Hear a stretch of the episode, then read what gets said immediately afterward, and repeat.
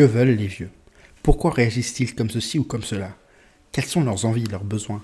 Quels sont leurs projets et leurs peines, leurs craintes et leurs espoirs?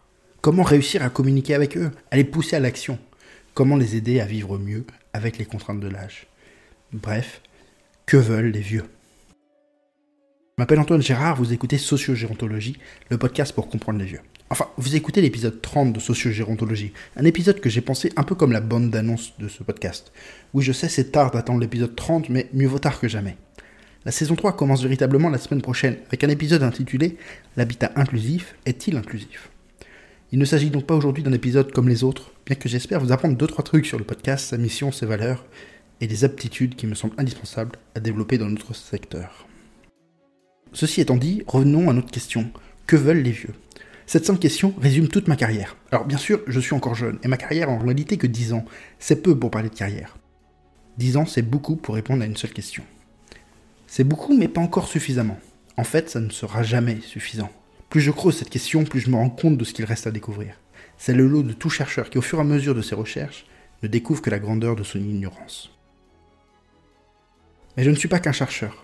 Je suis profondément tourné vers l'action, et je pense que la connaissance n'est utile qu'à la mesure des changements qu'elle permet. Alors disons sur cette question, ça permet quand même d'apporter pas mal de réponses. Ce sont ces réponses que je vous livre dans le podcast Sociogéontologie. Et aujourd'hui commence la saison 3 du podcast, les épisodes 30 à 39. Et il est temps de clarifier deux choses sur ces réponses que je vous apporte. La première chose, c'est que ces réponses sont partielles. En effet, aucune réponse que je vous apporte ne saurait être universelle, correspondant en tout point et en tout lieu à la vérité des vieux. Mais en fait, ce n'est pas un problème. C'est même une force. Une force d'abord parce que cela permet de rappeler la diversité des vieux, qui, s'ils partagent un âge, une génération ou un moment dans le parcours de vie, restent des individus singuliers. Une force également parce que le but de mes réponses est surtout de vous donner la matière pour mener à bien votre propre réflexion. C'est la seconde chose. Les podcasts sont surtout pensés comme des supports à la réflexivité, à votre réflexivité. Dans chaque épisode, j'essaye de vous apporter un regard différent, complémentaire, parfois contradictoire à ce que nous pensons naturellement ou quand justement nous ne faisons plus l'effort de penser. Pourquoi c'est important? Parce que nous avons besoin d'idées neuves, ou plus exactement, pour avancer, pour innover, pour relever les défis de notre secteur, nous avons besoin d'arrêter d'avoir des idées vieilles. Nous devons questionner nos pratiques, nos croyances. Nous avons besoin de réflexivité. La réflexivité est une valeur essentielle pour moi. C'est ce qui nous permet de progresser, de gagner en justesse et en efficacité. La réflexivité est justement ce qui nous fait défaut quand, pris ou plutôt aspiré dans l'aide aux personnes, nous ne parvenons plus à sortir la tête de l'eau et prendre de la hauteur. Avec le podcast, je cherche d'abord à vous donner les clés pour développer votre réflexivité, car c'est essentiel en tant que professionnel. Ce n'est pas la seule aptitude qui me paraît essentielle. Avec le podcast, je cherche également à revaloriser l'empathie. L'empathie est souvent mal comprise. On croit à tort qu'il s'agit de partager la peine d'autrui. Pas du tout. Cela s'appelle la compassion. L'empathie, c'est comprendre l'autre. Ça n'a rien à voir. Vous pouvez compatir à la peine ou partager la joie de quelqu'un sans le comprendre. Et pour moi, le plus important, c'est de le comprendre.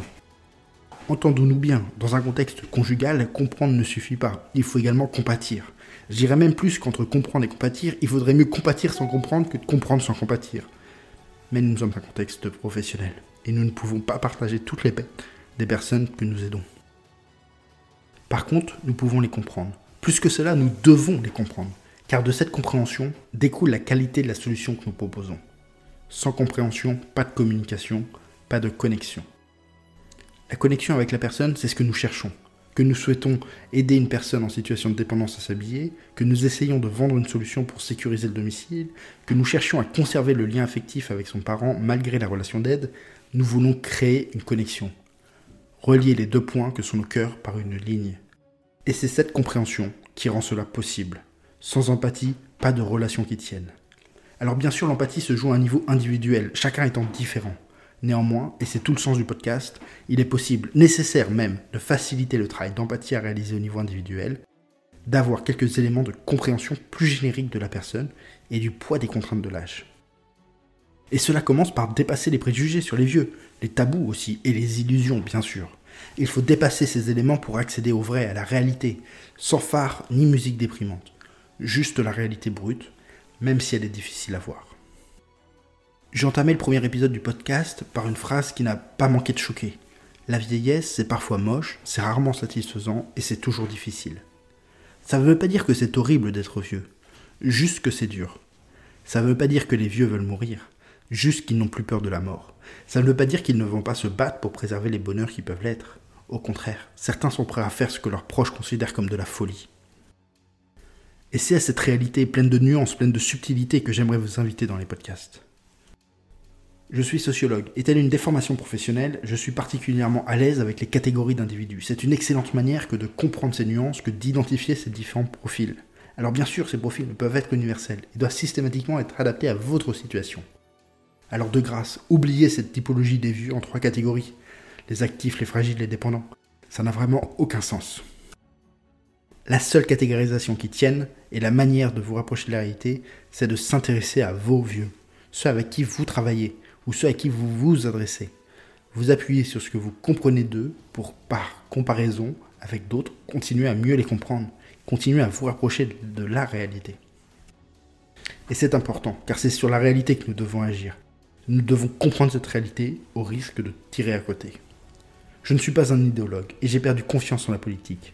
En revanche, je crois à l'action, à l'action quotidienne que chacun de nous porte. Je crois aux petites actions répétées, aux routines, aux bons gestes. Je crois que nous pouvons agir dès aujourd'hui et qu'il est vain d'attendre que la solution arrive de l'extérieur. Je crois que nous devons prendre la responsabilité d'agir. Je suis pragmatique et je crois aux solutions réalistes et morales. Ce qui ne m'empêche pas d'être ambitieux, de vouloir changer les choses, d'espérer mieux. Seulement, vouloir espérer me semble insuffisant. Agir en revanche, même à petite échelle, me semble la voie à emprunter. C'est celle que j'emprunte avec sociogérontologie et celle que je vous invite à suivre dans chacun des épisodes. Agissez, essayez et recommencez. Il n'y a que ce genre de pragmatisme qui nous permette d'améliorer les choses.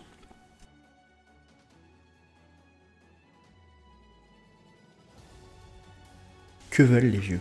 Dix ans à réfléchir à la question que veulent les vieux ne m'ont pas permis de répondre à toute l'étendue de cette question. Je vous livre néanmoins mes connaissances, mes analyses dans chacun des épisodes.